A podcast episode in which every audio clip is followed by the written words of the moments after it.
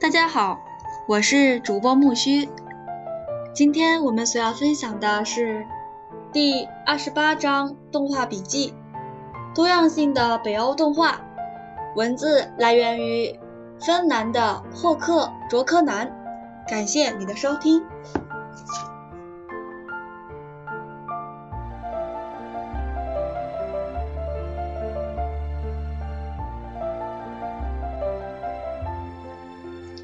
北欧五国——冰岛、挪威、丹麦、瑞典和芬兰——有许多相似之处，在动画方面则不然。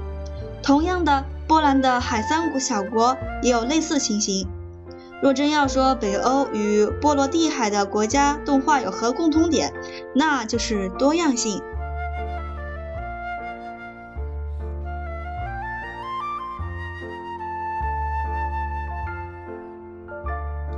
这八个位处欧洲北角的小国家历史非常不同。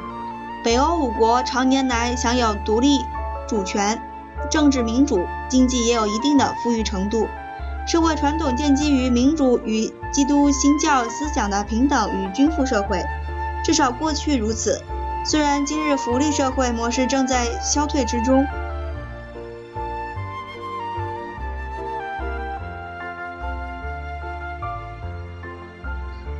海三小国的历史与社会则截然不同，夹在德国与超强的俄国中间，长期以来忍受着战争与被占领的痛苦，直到1990年代后才重新获取得独立，脱离前苏联长达45年的统治。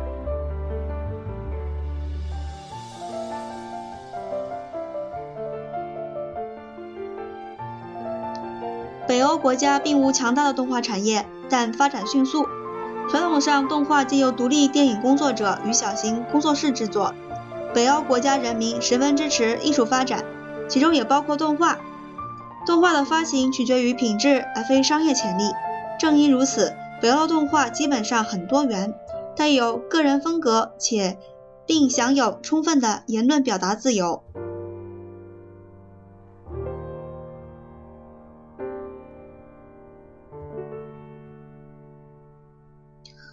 频道播送则是另一个重要的因素。传统上，电视会播出国内自制的所有动画，例如芬兰公共电视几乎会播出所有国内自制的动画系列片与独立动画影片。由电视台提供的预购金提供工作电影工作者一定程度的裁员保障。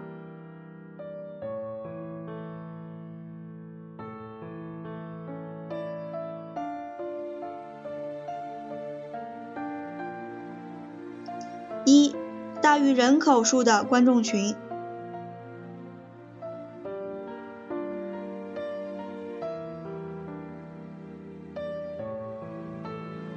北欧动画长片大多由丹麦与瑞典出品，为数众多。不过，瑞典近来较少制作动画长片，倒是丹麦推出不少。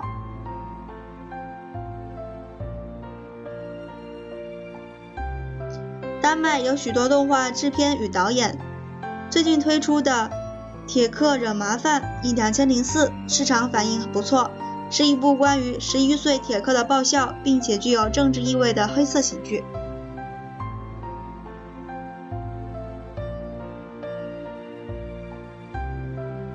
该片改编自广播剧，由福德马克、克里斯朵芬森、安德森。三位联合导演在丹麦约有四十万名观众，对于仅有五百二十万人口的丹麦而言，算是相当可观的数字了。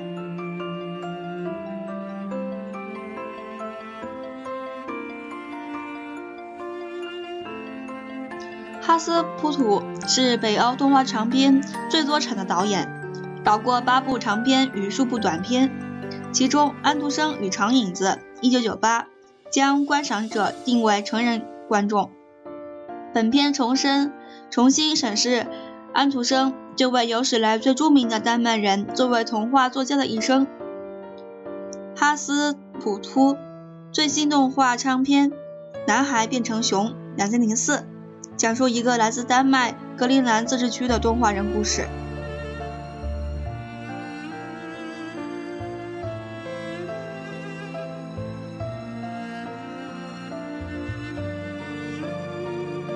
北欧动画史中最重要的一部片子是卡比诺的偶动画《断崖大赛车》。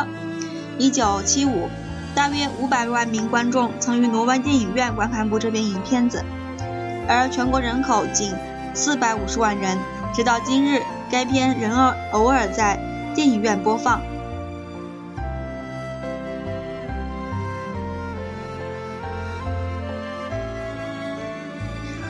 芬兰的动画长片几乎不存在，在芬兰唯一一部动画长片是由内因马卡塞克所导演的剪纸动画《七兄弟》（1975）。2005年时出现新格局面，五位制片宣布将投入动画长片制作，相信未来几年将会出现芬兰动画的新血液。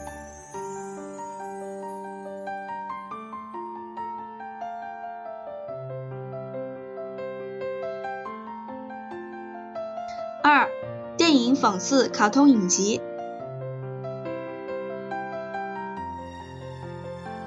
北欧动画典型的特色也包括广泛使用不同的技术，并由内容来决定使用何种动画技术。制作精良的定格动画、偶动画、粘土动画、物件动画、剪纸动画或赛璐璐动画，都可以在北欧动画中找到。瑞典甚至有位动画家主持一个儿童动画工作室。专门制作使用糖果色素、糖果色素染色的优诺卢动画片子拍完后，孩子们都很喜欢吃掉自己的作品。北欧国家科技十分进步，动画也同样模也拜科技之赐有所变革，但发展不如预期。也许是因为动画片都不是大型公司制作的。第一部北欧电脑立体动画长片于两千零六年推出。为挪威的解救机密。在主题上，北欧动画触及各种不同的议题与表现形式，而不仅是特定的幽默或冒险故事。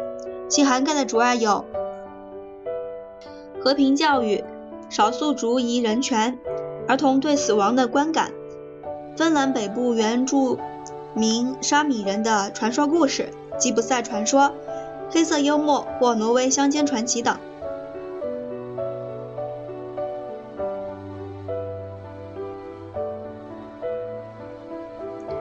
分受欢迎的故事由讽刺文学改编。挪威漫画家尼尔森与制作宫德森合作推出极为成功的电脑立体动画电视影集《浪荡双人组》两千。在芬兰，则有使用动作捕捉辅助制作的电脑立体动画政治讽刺剧，被选票为最受欢迎的娱乐节目。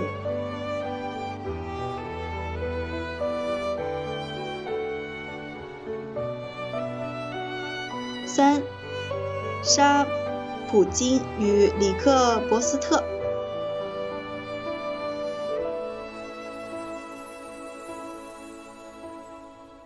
挪威的沙普金与芬兰的里克帕斯伯斯特是影展中最出最常出现的两位北欧导演。沙普金出生于苏联，拍摄粘土动画。他的新作《厚厚的眼镜看世界》两千零四是以孩子的角度观看。二次世界大战时间时期，德国占领下的挪威。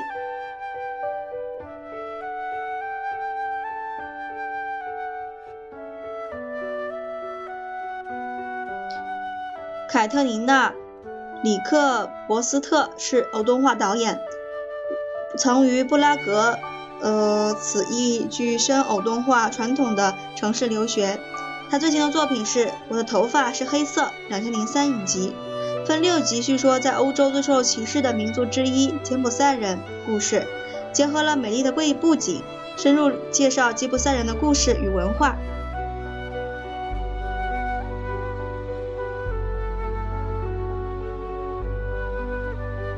他的代表作是卡夫卡三部曲，以三部短片组成，全是改编自卡夫卡的短篇小说。后为水桶骑士一九九一。卡夫卡故事，一九九三；向和乡村医生的故事，一九九六。影片夺得多项影展大奖，其中包括柏林影展英英雄奖。里克伯斯特的电影同时是现实与超现实的，偶本身有着强烈且非自然的特色，却要与各种可能的场景维持平衡状态。由于瑞典与丹麦有比挪威和森芬兰更具规模的动画产业，有关有天许多有天分的动画人才都前往工作。瑞典的卡尔森在二十世纪九十年代就制作出相当多的讽刺短片及电视影集。在丹麦，最多产的导演之一便是马库森，他的电影多半关于音乐，但他的代表作却是《公众之声》（1988）。该片深入地介绍了比利时超现实主义画家德尔沃的绘画。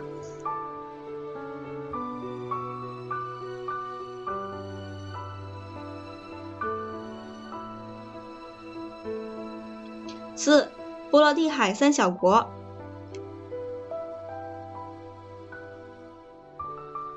由于历史的因素，使得波罗的海三小国动画各有不同。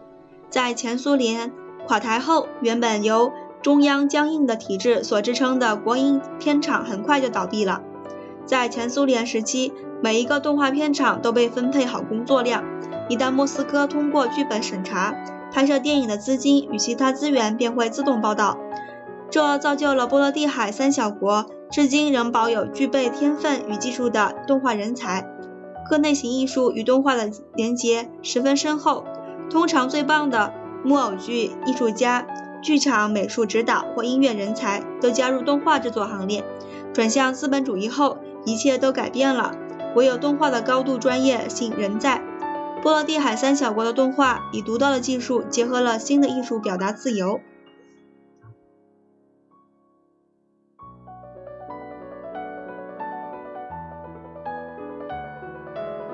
五，小巨人爱沙尼亚。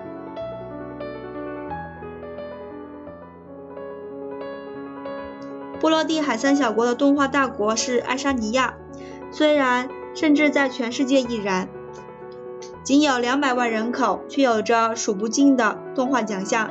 知名且受尊敬的动画家塔林制片厂位于首都塔林市，成立于1940年，在当时也属于前苏联的前苏联的一个分一份子。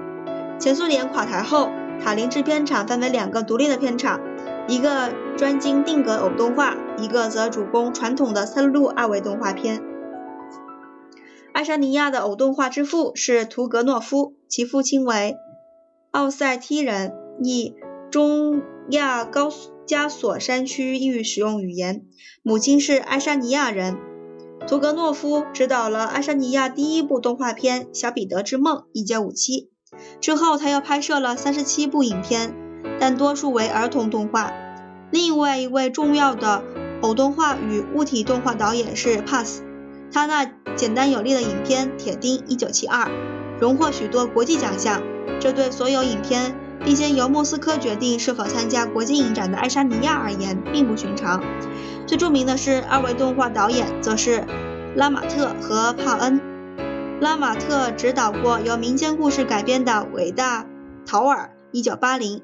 与二十世纪三十年代本国艺术家威拉特的风格的地狱，一九八三。帕恩的代表作无疑是《草地上的早餐》，一九八七，为崩溃中的前苏联所做的讽刺肖像画。这些动画片在全球均受注目。潘恩本身也是位漫画家、插画设计师，目前仍活跃于动画界。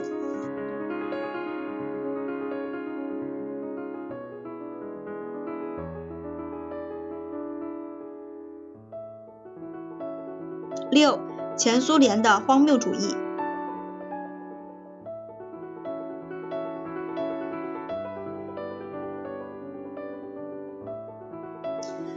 电影在前苏联具有独特地位，动画艺术是前苏联全国性文化动活动的一部分。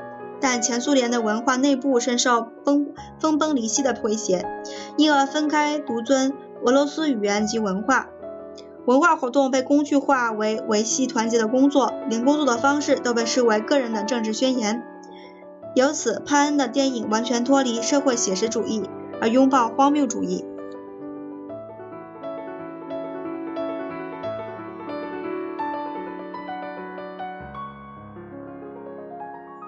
笔者曾问过潘恩在前苏联时期做动画的情形，潘恩说，在西方。许多人认为电影中有某种特殊的语言是执政者所不了解的，但是当时又能说什么呢？在前苏联的生活很苦吗？大家早就知道了。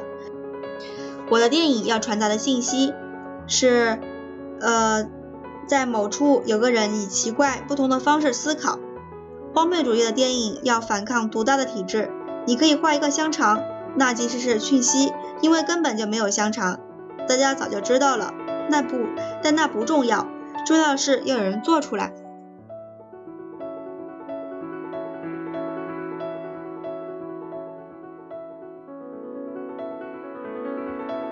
爱沙尼亚独立后，塔林制片厂一分为二，偶动画的 Mikfilm 与二维动画的呃 Johnny Film。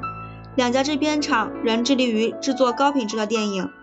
两千零四年的 Johnny Film 拍摄了爱沙尼亚第一部动画长片《法兰克与温蒂》。两千零六年，由恩兹根尼斯和伯德玛共同执导的另一部动画长片《旅途奇遇》。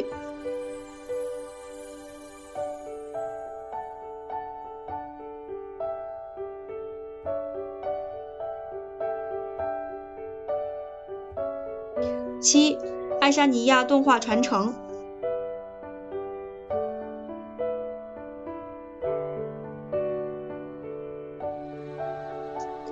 在新的自由资本主义市场下，动画仍奇迹般的生存下来，主要是因为动画的根深植于爱沙尼亚艺术中，并有许多顶尖的动画电影人才做后盾。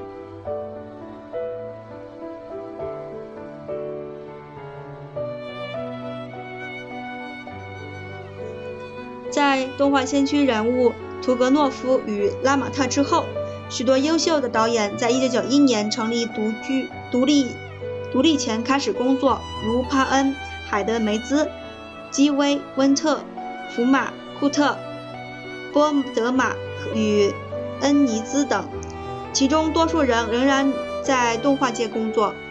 温特无疑是国际上偶动画的领导人物之一。他近期完成的影片《雄心兄弟》（2005） 是一部关于三只大熊、大熊兄弟的讽刺电影，讲述他们由俄罗斯移民至法国，成为艺术家的故事。故事由一幅三只熊的画作展开，该画作广受俄国人喜喜欢，为画家西施金所绘。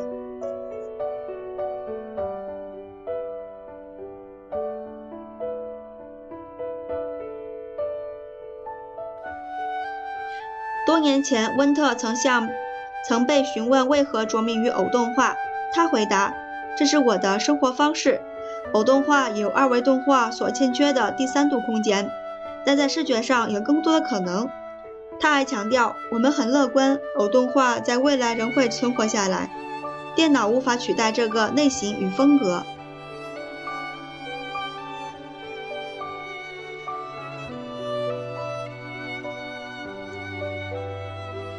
新生代动画家，也就是在爱沙尼亚独立后，呃，时展开动画生涯的人，跟随着温特的时代，例如皮克夫、南德、田德、拉斯、培德曼生、杨西斯等，也都获许获得许多影展奖项。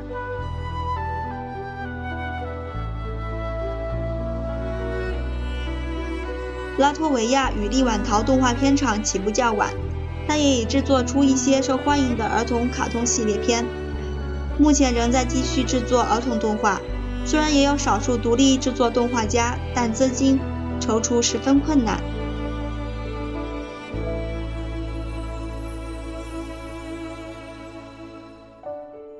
第二十八篇动画笔记：多样性的北欧动画就分享到这儿啦，感谢你的收听。下一篇我们所要分享的是。第二十九篇动画笔记：萨格勒布的动画艺术。